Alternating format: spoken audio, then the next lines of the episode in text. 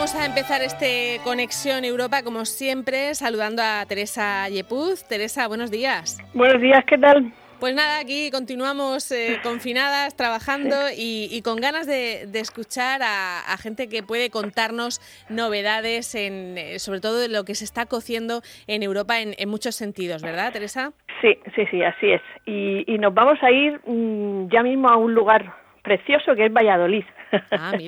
Porque nuestra, nuestra invitada eh, que está al otro lado del teléfono, eh, creo que está en, Valladolid. Es, Soraya Rodríguez, que es europarlamentaria del grupo Renew Europe y que, entre otras, pertenece a la Comisión de Medio Ambiente, Salud eh, Pública y Seguridad Alimentaria. Y entonces, pues es además está, mm, vamos a hablar con ella sobre todo de los temas de esta reconstrucción verde y de, estos temas, aunque está también en, otra comisión que, a nosotros nos encanta y que por ese motivo la llamaremos otro día, que es la de Derechos de la Mujer e Igualdad de Género.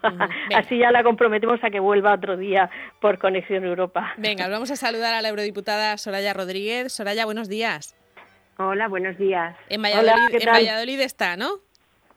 Sí, aquí estoy en, en Valladolid en un día en que, como otras comunidades, celebran su fiesta. Hoy, se, hoy es eh, también la fiesta de mi comunidad autónoma, Día de Villalar, y que como eh, todos, pues lo, lo, celebramos en, en, casa. Quiero también eh, transmitir un apoyo y ánimo a, a, las otras comunidades que también celebran hoy un día importante y a todos los españoles con la celebración del Día del Libro que debemos también celebrarlo en, nuestras casas.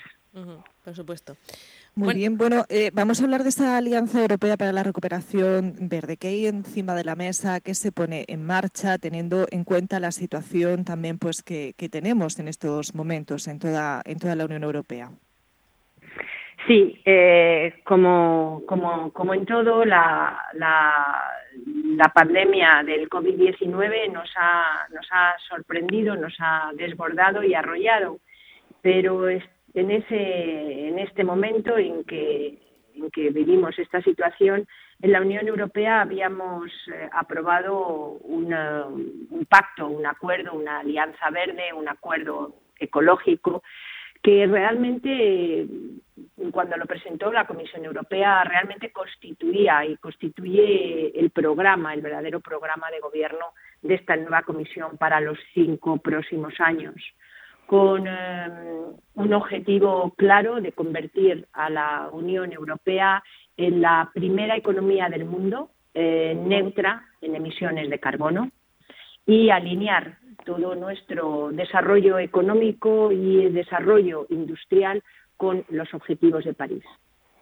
Este, este es un gran compromiso, un fuerte compromiso en el que eh, la Unión Europea se juega mucho y eh, esta alianza verde, esta alianza global verde, que el otro día, bueno, pues suscribieron más de 180 organizaciones, gobiernos, eurodiputados, eh, organizaciones no gubernamentales y asociaciones importantes de la industria europea es para recordar que en un entorno mucho más complicado, difícil y complejo, como es el que estamos viviendo y el que vamos a vivir cuando eh, eh, superemos la emergencia sanitaria, que lo haremos, y comencemos con la reactivación económica y social en las duras consecuencias que va a dejar la pandemia, tenemos que hacerlo bajo la hoja de ruta marcada por este acuerdo verde. Eh, lo de, lo de esta, esta pandemia, esta cuarentena, este confinamiento, crisis económica, todo lo que, lo que va unido a este, a este virus, eh, nos va a poner un poco el,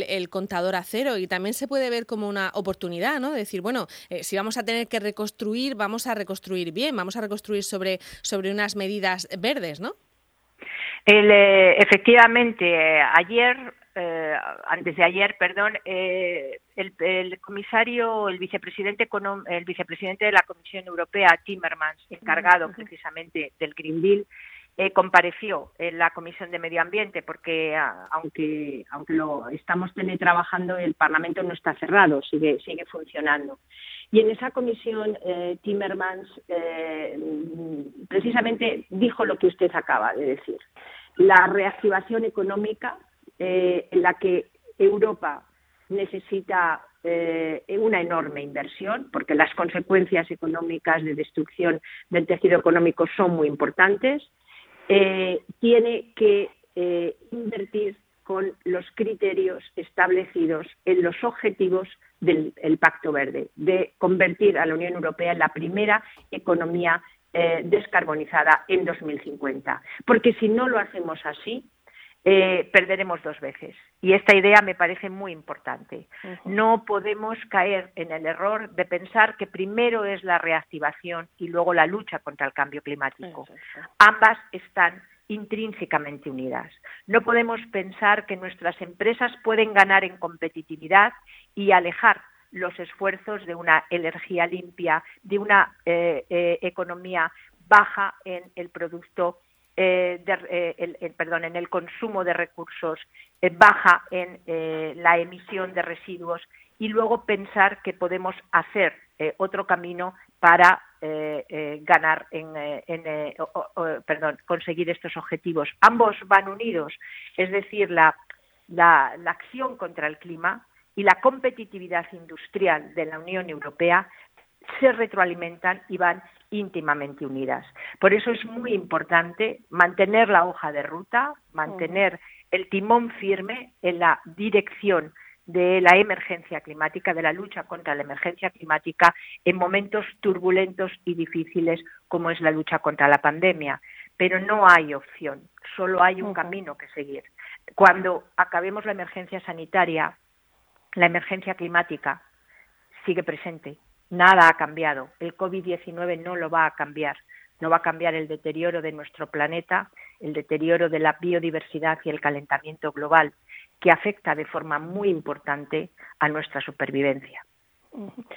Una cosa, Soraya, la comisión a la que usted pertenece, que hacíamos referencia, la de Medio Ambiente, Salud Pública, Seguridad Alimentaria, es la más numerosa de la Eurocámara, ¿no? Sí, este es la primera vez eh, eh, en, la, en el Parlamento, en la historia del, Parlamento Europeo, que la Comisión eh, de Medio Ambiente es la más numerosa. Y una imagen se dice que vale más que mil palabras, ¿no? Entonces yo, yo creo que esto como es una buena imagen que tiene un enorme contenido. Indudablemente las políticas medioambientales son prioritarias y la cuestión medioambiental está presente en todas las políticas eh, de la Unión Europea. Por eso, en esta comisión, una comisión la más numerosa del Parlamento y que posiblemente sea la comisión que más eh, legisle en esta legislatura eh, con todo lo que implica este pacto verde, porque la comisión ya ha presentado una ley, una ley climática, ha presentado el borrador, se ha comprometido a presentarlo, iba a hacer el 30 de abril, aunque nos dijo Timmermans eh, en, la, pasada reunión que se desplazaría dos o tres, eh, se retrasarían, perdone, dos o tres semanas la presentación, pero la ley, eh, la estrategia de biodiversidad, la estrategia de la granja a la mesa, que tiene muchísimo que ver con eh, esa sostenibilidad de la producción agrícola y, por lo tanto, con el resultado final de los productos que consumimos y la garantía de la salud eh, de los ciudadanos y eh, la estrategia de economía circular, que tiene enormemente que ver con esto que estábamos hablando antes, para conseguir una, una, ser la primera economía neutra en emisiones, tenemos que conseguir compensar estas emisiones tenemos que emitir menos, tenemos que ser capaces de encontrar sumideros, sumideros naturales para captar estas emisiones y nuestras industrias tienen sobre todo que consumir menos recursos y producir menos residuos. Y eso tiene muchísimo que ver con la economía circular. Y para conseguir eso tenemos que hacer una gran inversión en nuevas tecnologías. Tenemos que invertir en innovar nuevos procesos de producción más limpio. Y si hacemos eso, la economía europea seguirá siendo competitiva.